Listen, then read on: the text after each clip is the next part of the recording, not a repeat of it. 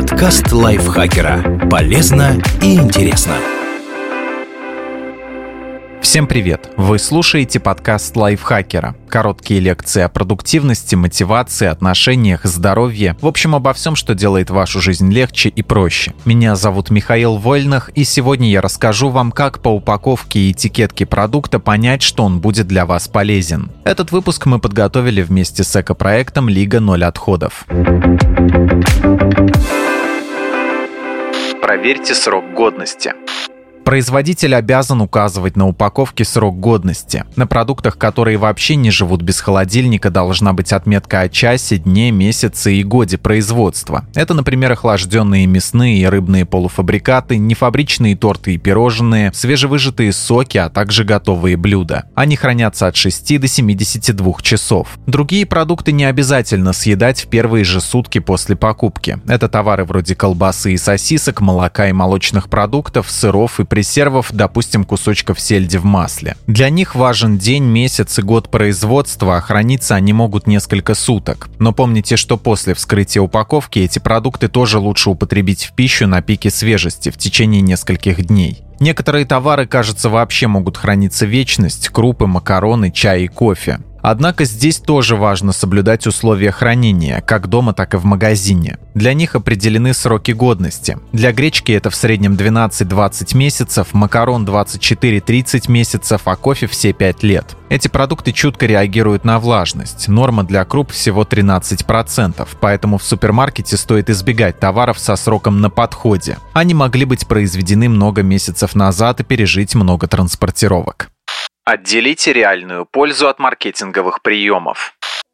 На этикетках часто можно встретить надписи без глютена, ноль лактозы или нет сахара. Но это не всегда важно. У некоторых людей правда может возникать реакция на молочные продукты или пищу с глютеном вроде хлеба и макарон. Но в таком случае диету назначает специалист после выяснения причины и постановки диагноза. Если у вас нет непереносимости лактозы, глютена и все в порядке с уровнем сахара, то дополнительные ценности для вас рекламные сообщения на упаковке не несут. При этом продукты с глютеном содержат полезные вещества. Например, в цельнозерновом хлебе есть железо, витамины группы В и пищевые волокна. А молочные продукты – важный источник кальция и белка, который нет смысла выводить из рациона, если вы любите творожки и йогурты. Кстати, надпись на упаковке без сахара еще ничего не значит. У сахара множество форм, и это и разные виды сиропов, кленовые, кукурузные и другие, и нектар агавы, и просто мед. Важно распознавать эти ингредиенты в общем составе, чтобы регулировать количество потребляемого сахара. Наклейка не содержит ГМО, тоже не говорит о безоговорочной пользе продукта. Например, в пачке маргарина может и не быть генетически модифицированных культур, а вот вредные трансжиры найдутся. Поэтому при выборе продукта не обольщайтесь манящими слоганами.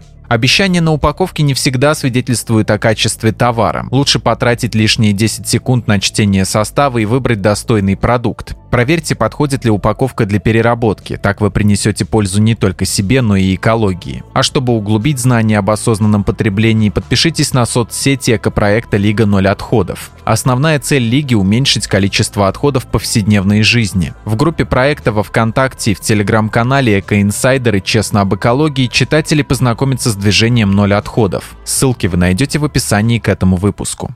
Оцените внешний вид продукта.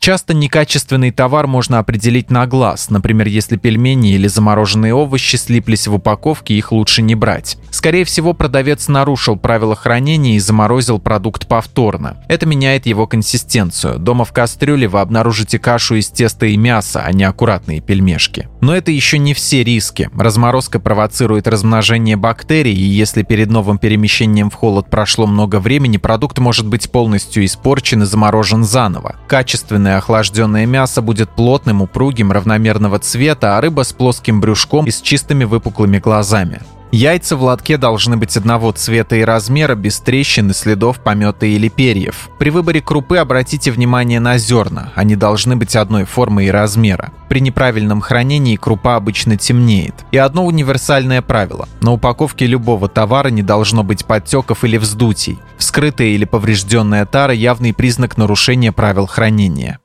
Посмотрите, сколько пищевых добавок в составе.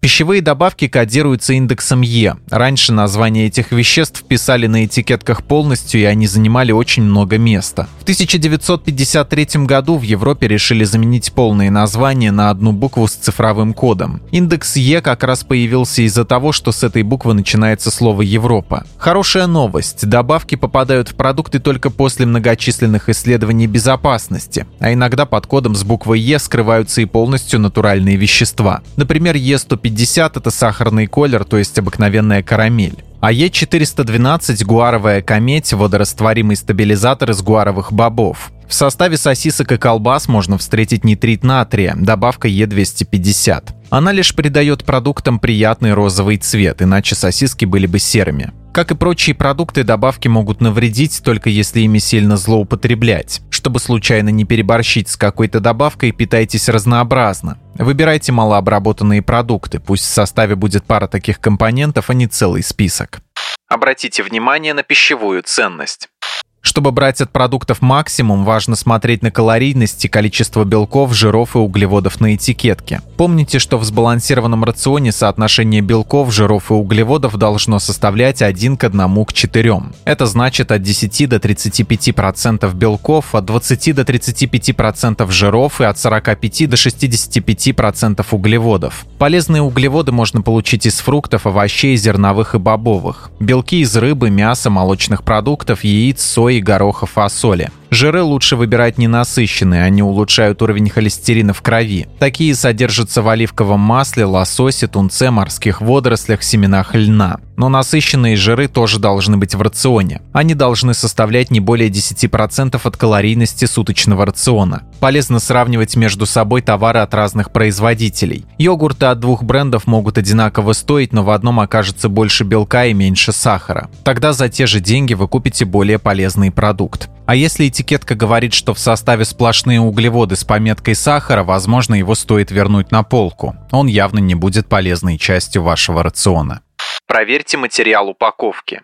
Неправильная упаковка может повлиять на качество еды. К примеру, вредно пить горячий кофе из одноразовых стаканчиков. Под влиянием температур они выделяют микропластик. Еда на вынос часто продается в пластиковых контейнерах, но не любой пластик термоустойчив. При высоких температурах из него могут высвобождаться вредные вещества, например, бисфенол А. Поэтому, если вы берете котлетку в гастрономии на обед, проследите, чтобы ее разогревали в подходящей таре. На упаковке должна быть маркировка о типе пластика. Выглядит она как треугольник с цифровым или буквенным обозначением внутри. Упаковку с маркировкой 1, PET, 2, PND, 5, PP можно сдать в пункт приема вторсырья. Пластик под номером 3, ПВХ 4, ПВД 6 ПС перерабатывают не везде. Узнайте, принимают ли его в вашем городе, чтобы не выбрасывать в мусорку. Продукты с маркировкой 7 другое лучше не покупать. Так обозначают смесь разных видов пластика, которую не перерабатывают. Еще есть комбинированная упаковка, например, тетрапак. Она состоит из бумаги, пластика и алюминия и требует специальной утилизации. Такую упаковку в России перерабатывают на пяти заводах. По возможности обходитесь без пластика. Например, пару яблок не обязательно класть в пакет. Бумажные пакеты кажутся экологичными, потому что быстро разлагаются, но для них нужна древесина. Кроме того, при производстве используется больше воды, чем для пластика.